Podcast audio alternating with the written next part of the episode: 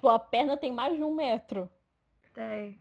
Meu pai do céu, a minha tem uns 70 centímetros. É a narceja. Sim, meu pai me chamava desse bicho aí. É. E na Você escola falou me chamava vez, né? de Flamingo Albino.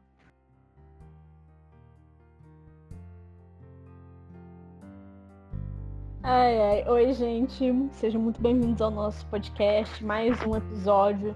Dessa vez nós vamos falar de autodiagnóstico, que é uma coisa que incomoda muita gente. Nós três aqui somos da opinião contra o autodiagnóstico. Por motivos óbvios e vocês verão enquanto a gente for falando. Eu me chamo Júlia. Meu nome é Mahara. Assim, vocês não tem como ver a gente, né? Mas enquanto a Júlia tava falando, eu tava fazendo várias caretas aqui, porque eu sou realmente, assim, acho o autodiagnóstico um negócio muito complicado. E é isso. E eu sou a Ellen e sou da mesma opinião, todas nós aqui fazendo caras e bocas anti-autodiagnóstico.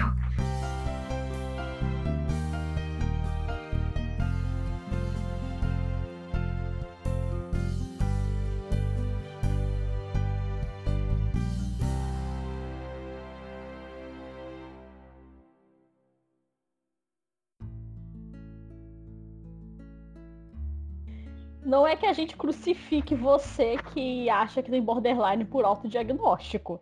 A gente só vai falar por que, que a gente não concorda com o autodiagnóstico. Acho importante, agora eu tava aqui pensando, falar, Júlia, você falou, né, é, não é que a gente crucifique a, a, a pessoa que acha que tem um, um transtorno, né? A gente, tá, a gente tá aqui falando do border, então vamos falar do border.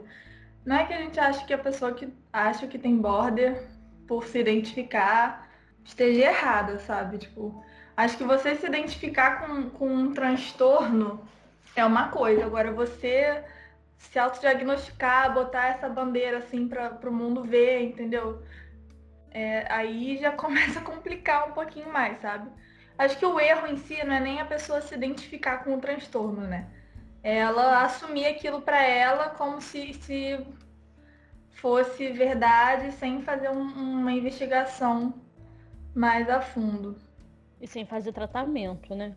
Sem fazer tratamento. É, a, parte principal é o tratamento mesmo. Realmente. Vamos lá, gente. A gente vai falar de quatro motivos de por que, que a gente considera que o autodiagnóstico não é uma coisa bacana. É, esses argumentos são baseados num texto de um médico. Eu posso deixar o texto disponível para as meninas publicarem nos Instagrams delas, mas eu escrevi originalmente para o Diário de Border, mas eu apaguei. E o texto que o cara escreveu, a gente vai deixar aqui no link do, da descrição. Aliás, gente, deixa eu falar. Tá misturado com algumas concepções minhas mesmo. Então não é só o que ele falou. Tem coisas que ele disse, tem coisas que eu disse. Eu acho que, pra falar a verdade, tá dois para dois. Eu fiz dois, ele fez dois. Eu, é que eu fiz em maio. Então por isso que eu tô um pouco, tipo, sem saber exatamente quem fez o que nesse texto. Quando você faz um autodiagnóstico, você assume que sabe os detalhes da sintomatologia dele mas às vezes você pode não saber. Às vezes você pode ter lido o DSM-5 ou o CID-10 para você se orientar por causa disso.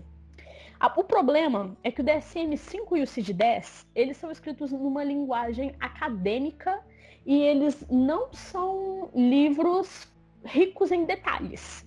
Eles não descre... eles não pegam um sintoma e eles falam, olha só, o sintoma é isso aqui e eles não vão a fundo, eles não dão exemplos. Se você se orienta por páginas de que você encontrou no Google falando, por exemplo, ah, transtorno da personalidade borderline é isso aqui.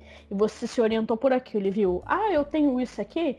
Às vezes essa pessoa tirou essas informações. Pode ter sido, sim, do CID-10, do DSM-5, ou de artigos científicos de psicólogos e psiquiatras que também não tem uma linguagem fácil e que se baseiam em algumas características, por exemplo, é, o artigo científico ele não fala de uma coisa abrangente. ele fala de uma coisa específica. Então ele pode falar de uma coisa específica, por exemplo, é, psicose no transtorno da personalidade borderline. E não é todo border que tem psicose. Mas o artigo científico ele não vai trazer uma. O artigo científico é mais específico do que geral. É, ele faz um recorte naquele tema, né? Ele foca em um assunto específico do interesse dele sabe? Que, que não necessariamente é representativo de todo um, todo um grupo, né? Toda uma, uma comunidade, digamos assim. É... O que me lembra outra coisa, que por acaso, quando a gente fala, por exemplo, é, ah, 10% das pessoas com borderline são suscetíveis a tal coisa. Essa informação a gente tem que pensar muito com muito cuidado nela. Porque, por exemplo, elas são 10% das pessoas, mas são 10% das pessoas de onde? 10% das pessoas que são de tal forma, de qual forma? 10% das pessoas que são quem? São homens, são mulheres, são pessoas de que idade, são pessoas que vieram de onde, são pessoas da onde. Então, assim, a gente tem que ter muito cuidado, porque só você falar, assim, por exemplo, é, 10% das pessoas com borderline é uma coisa extremamente geral. Exato. E assim, é importante também falar, né, que a gente, né, lê, pode até ler lá o DSM-5 e tal, só que eles falam de uma forma que além de ser uma, uma linguagem um pouco mais, né, acadêmica, mais rebuscada, assim, é, um, um critério diagnóstico, por exemplo, pode se, pode se caracterizar com diversas situações, sabe? E nem sempre, é, pela linguagem que o DSM-5 escreve, ou o CID-10, vai ficar óbvio isso pra gente. Então, assim, diagnóstico, né? Existem profissionais que podem fazer diagnóstico, não, não é qualquer pessoa. Então, assim, esses profissionais que podem fazer diagnóstico, eles conhecem o, o, os critérios, mas eles também sabem como identificar as situações né, que se encaixam nesses critérios ou não. Fora que, assim, além disso, não é só a situação em si, tem que ver a intensidade, tem que ver a frequência que acontece, né? Tem, tem muitas coisas a avaliar antes de falar que você tem border porque, sei lá, você é uma pessoa intensa, sabe? Tem muita coisa para investigar. E até porque a gente também é extremamente diferente, né? Então, existem as combinações né, dos critérios que não necessariamente você precisa gabaritar a lista. Então, uhum. sei lá, eu apresento sintomas de jeito diferente de vocês, apesar da gente se entender em partes. Todo o nosso processo de diagnóstico, ele é diferente, ele foi diferente. E existem as comorbidades, né? A gente tem outros problemas de saúde, a gente tem outros transtornos, ou a gente não tem, ou enfim, sabe? Tem coisas hormonais, tem coisas que vão muito além e que às vezes a gente nem imagina, sabe? Que, que tem, que afeta, e é só um profissional mesmo.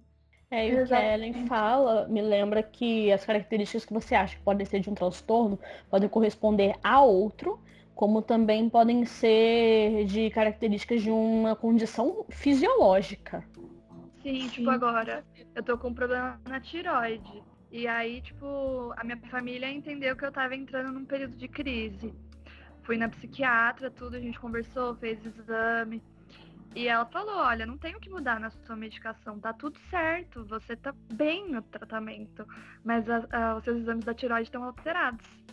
E aí, isso que tá causando tal coisa. Aí é tratar de tiroide, não é tratar border. Então. Exatamente. Sabe? Tem muita coisa é, a ser investigada, né? Tem muitos fatores que levam a, a qualquer tipo de comportamento, né? Tem fatores de como a gente foi criado no mundo, como que é a nossa vivência em família, na sociedade, né? As crenças que a gente é exposto todos os dias, é, além dessas questões biológicas, né? De, de saúde fisiológica, né? De tireoide, pressão, coisas assim que podem influenciar muito no nosso comportamento, sabe? Mesmo que a gente acha que não, mas influencia sim. Eu acho que uma coisa que me incomoda, aí é pessoal, Ellen, né? No autodiagnóstico, é que é sempre assim, ah, li um texto, tenho isso. E descarta totalmente, assim, que hum, a maioria das pessoas que foi diagnosticada demorou anos para ser diagnosticada. E, tipo, toda a carga e todo, sabe, como foi difícil. E não porque tem que ser difícil, mas porque é uma coisa, sabe, que não, não é um, um teste do BuzzFeed, entendeu? É, então, exatamente. Tipo, olha, eu fiz tanto tratamento, fiz, eu passei por tantos médicos, eu até chegar demorou. Então, hum, se fosse Sim. só abrir o Google, gente, ninguém passava por esse processo. Nem ia precisar de um médico se fosse abrir o Google. Né? É. Exatamente. Se você fosse abrir o Google, assim, para qualquer coisa você podia morrer, né? Então, cuidado com as coisas que vocês pesquisam no Google. E assim, é, como vocês falaram também, né? Cada pessoa é de um jeito.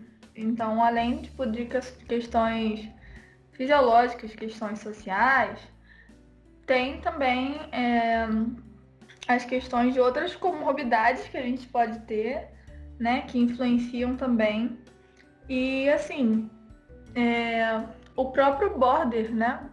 Se uma pessoa, por exemplo, só com border, se você pegar um, várias pessoas que só têm border, é, elas vão ser diferentes entre si, sabe? Até porque, como a Ellen falou, existem várias combinações possíveis, né, dos critérios. É, inclusive, uma vez eu li que são mais de 250 combinações possíveis de critérios diagnósticos para o border. Então, assim, não é porque uma pessoa tem border, né, que ela vai ser exatamente igual a outra pessoa que tem border. São pessoas diferentes, são indivíduos diferentes, sabe? Então, a gente não pode achar, cair nesse determinismo, né, de que ah, a pessoa tem X transtorno, então ela é desse jeito. Não, sabe? Cada pessoa é única e a gente não pode determinar quem ela é ou quem ela pode ser por causa de um transtorno. Uma coisa que eu quero acrescentar é que a gente estava falando da e a Ellen disse que a médica dela pediu exames para ela, que é importante que a gente sempre faça exames de rotina, que a gente é, tenha acompanhamento médico com o médico que peça para a gente esses exames, até para ele poder descartar que a gente tem algum problema de ordem fisiológica. Sempre que for possível, assim, né, ter acesso a, esse, a esses exames, é importante que a gente tenha alguns exames de rotina em dia eu cresci com vários problemas de saúde, né? Então, para mim, sempre foi uma rotina. E mesmo assim, tipo, mesmo eu com o privilégio de ter tido acesso, né, aos médicos que eu precisei, de sempre estar no, num médico, no consultório, mesmo já estando em terapia, mesmo já estando tomando remédio psiquiátrico, ainda assim demorou, sabe? É um, é um processo, né? Um processo, é um processo longo, assim, que pode ser difícil, né? Então, a gente tem que tomar muito cuidado com essas coisas, até porque, né, o diagnóstico de border tem uma carga, sabe? Tem um estigma que não é fácil de lidar, sabe? Então, a gente precisa ter né, as ferramentas certas para poder investigar essa, esse transtorno e, assim, além das ferramentas certas para poder investigar se realmente é esse transtorno, ter as ferramentas para poder tratar, né? Caso seja. Então, de novo, a importância de estar tá num tratamento, de estar tá fazendo um acompanhamento profissional de qualidade. O que eu sinto, gente, agora é a opinião da Júlia sem texto, sem nada, sem Mahara, sem Ellen. É, o que eu sinto é que a pessoa que faz o autodiagnóstico e não procura tratamento depois disso, tendo condições para procurar um tratamento, ela tem um viés de romantização do transtorno, sabe? Sim, tipo sim. assim, tipo... ela procura o transtorno só para falar que ela tem o transtorno, tendo condições para fazer tratamento, mas, é. sabe? É. E menospreza também todos os médicos, sabe? Tipo, eu tenho uma pessoa que eu conheço que fala, tipo, não, eu já li tudo sobre, eu não preciso de médico. Médico nenhum sabe mais do que eu sei nos meus estudos. Não vai mudar nada. E esse amada, amada. Eu costumo falar que acho que a melhor pessoa para falar sobre os transtornos é a pessoa com transtorno. Isso é verdade em parte, só que a gente pode saber como é ter o transtorno, mas a gente não tem a capacitação profissional, né, teórica sobre o tratamento em si. Então é importante estar nesse tratamento, sabe? Eu tenho é, né, amigos que falam que tem um transtorno, mas não, não, não tem exatamente um diagnóstico profissional. E aí meio que vivem a vida a partir disso, sabe? E não, não querem buscar um tratamento. Porque acham que não precisam ou, ou tendo acesso, né? É uma pessoa que tem a, pessoas que têm acesso muitas vezes a um, um, um tratamento, né? A um médico, essas coisas, mas que escolhem não buscar porque não sei, sabe? Eu, não, eu sinceramente não consigo explicar. É, porque eu, eu, vejo muito transtorno como aquilo que causa um, um certo nível de sofrimento, né? Inclusive, isso é a parte do diagnóstico, né? Essa, essa característica causa algum sofrimento em você, então pode-se pensar no transtorno. E assim, eu não, não consigo ver qual é a vantagem de uma pessoa continuar, né, com as coisas que fazem ela sofrer, mas não buscar uma ajuda. Eu vejo muito a justificativa, sabe? para usar no dia a dia. Ah, não, mas eu tenho tal coisa. E aí você fica tipo, sério? É, eu descobri ontem na internet. Aí você fica tipo, é. pô. Eu fiz teste do BuzzFeed. É. É importante te falar, gente, esses testes não têm validade diagnóstica, sabe? Mesmo que tenham alguns testes que tenham uma base teórica um pouco mais fundamentada, se você fizer um teste desses e, sei lá, der um resultado muito absurdo, não significa que você tenha necessariamente o, o transtorno correspondente ao teste né? Você pode, sei lá, acender uma luzinha vermelha assim na cabeça para você buscar investigar mais sobre. Mas não necessariamente significa que você tem aquele transtorno. Tipo, sabe aquele teste na internet que ele fala assim: ah, você é 60% esquizofrênico, 70% transtorno de, de transtorno de personalidade antissocial. Assim, não tem a menor validade, gente os testes psicológicos é, favoráveis aqui no Brasil, eles são validados pelo SATEPSI. É um órgão do Conselho Federal de Psicologia que é responsável por, pela organização e validação dos testes psicológicos. Os testes psicológicos que a gente pode, que os psicólogos podem usar, podem aplicar nos seus pacientes são só aqueles. Então esses testes que a gente vê na internet, eles não são, eles não apresentam validade pelo SATEPSI, até porque a internet em si, ela não é um ambiente propício para se aplicar um teste psicológico ainda. Mesmo esses testes, né, que são aprovados pelo SATEPSI, eles passam por por processos constantes de validação, de revalidação, sabe, de estudos constantes para ver se eles ainda são, são válidos para aquele transtorno.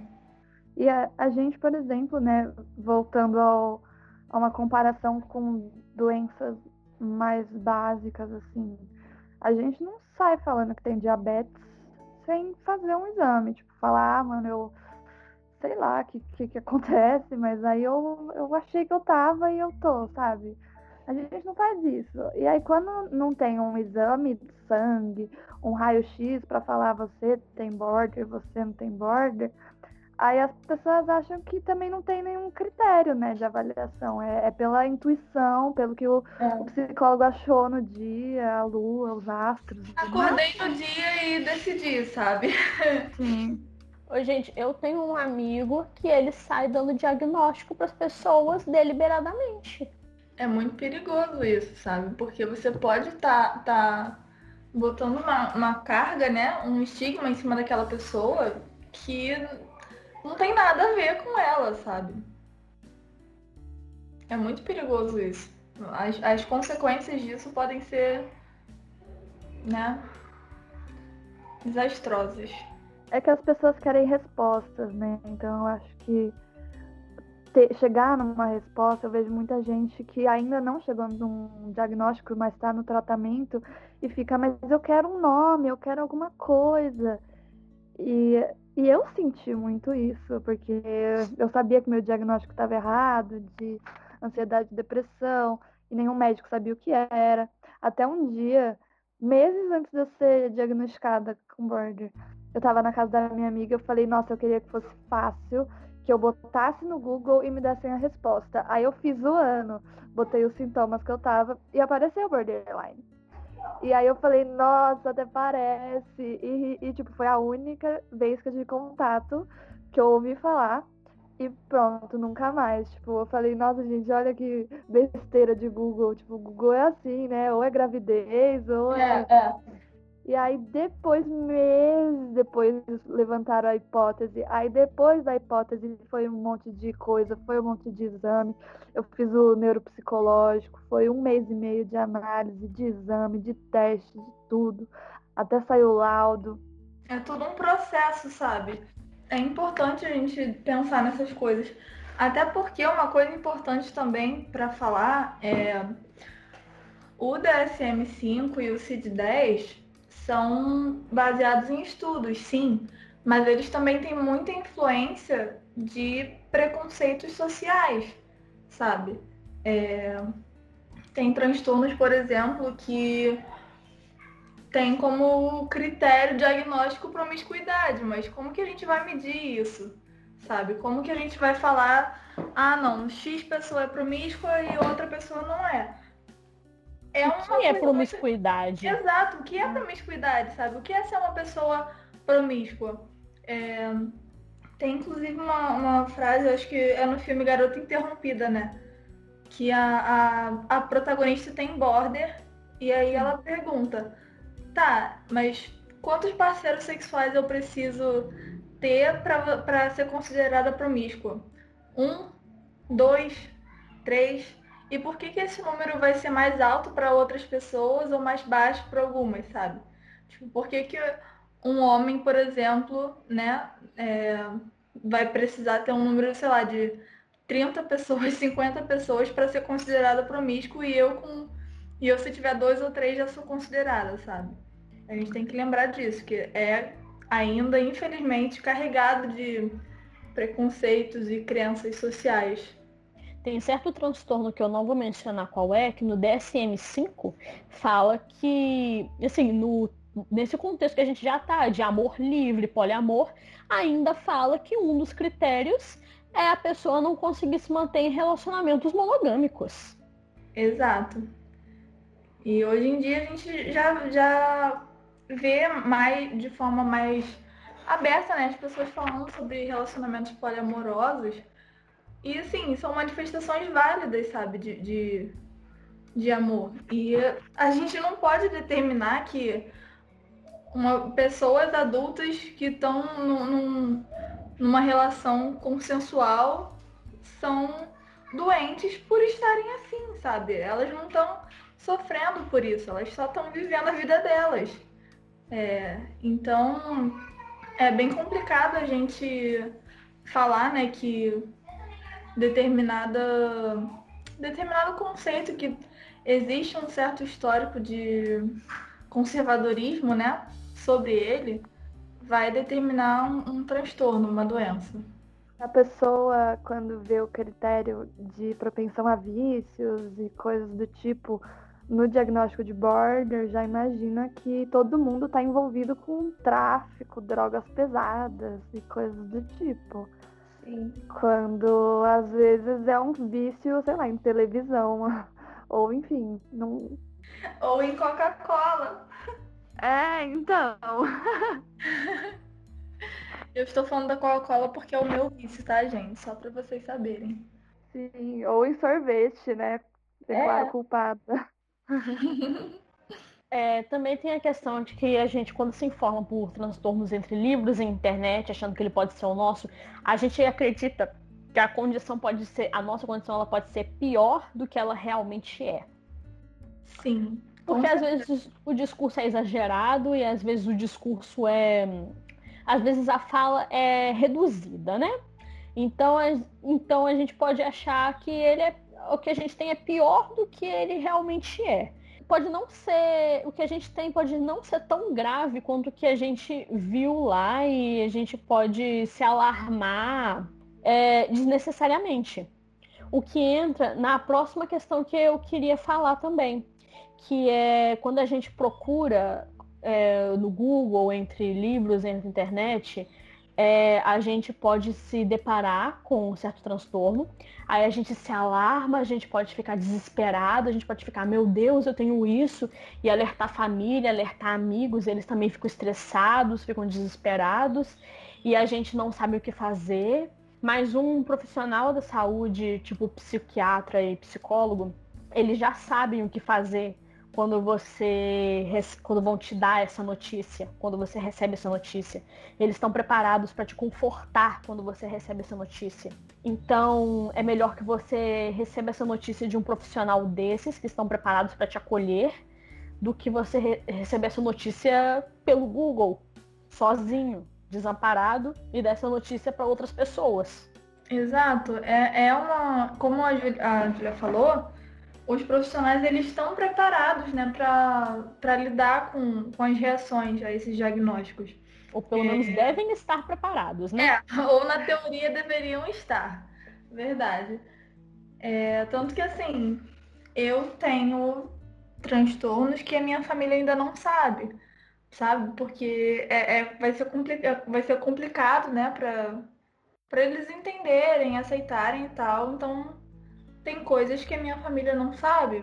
Né? Foi um consenso, né?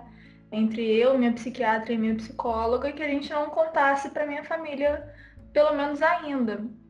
Porque não, não, não, a gente não estava vendo necessidade, né? E também porque seria mais prejudicial do que ajudaria. Mas, gente, a gente está dizendo isso tudo, mas a gente quer dizer que uma autoavaliação que é diferente de um autodiagnóstico, é importante. Sim. Uma autoavaliação é você, por exemplo, você se deparou com um certo transtorno. Aí você se questiona, poxa, será que eu tenho isso? E você, você não assumiu que você tem ele, você vestiu a camisa do transtorno. Mas você pensou, será que eu tenho isso? E você procurou profissionais para você saber se você tem ele. E beleza.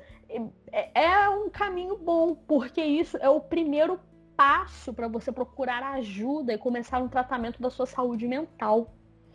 Então, fazer uma autoavaliação, tudo bem fazer, sabe?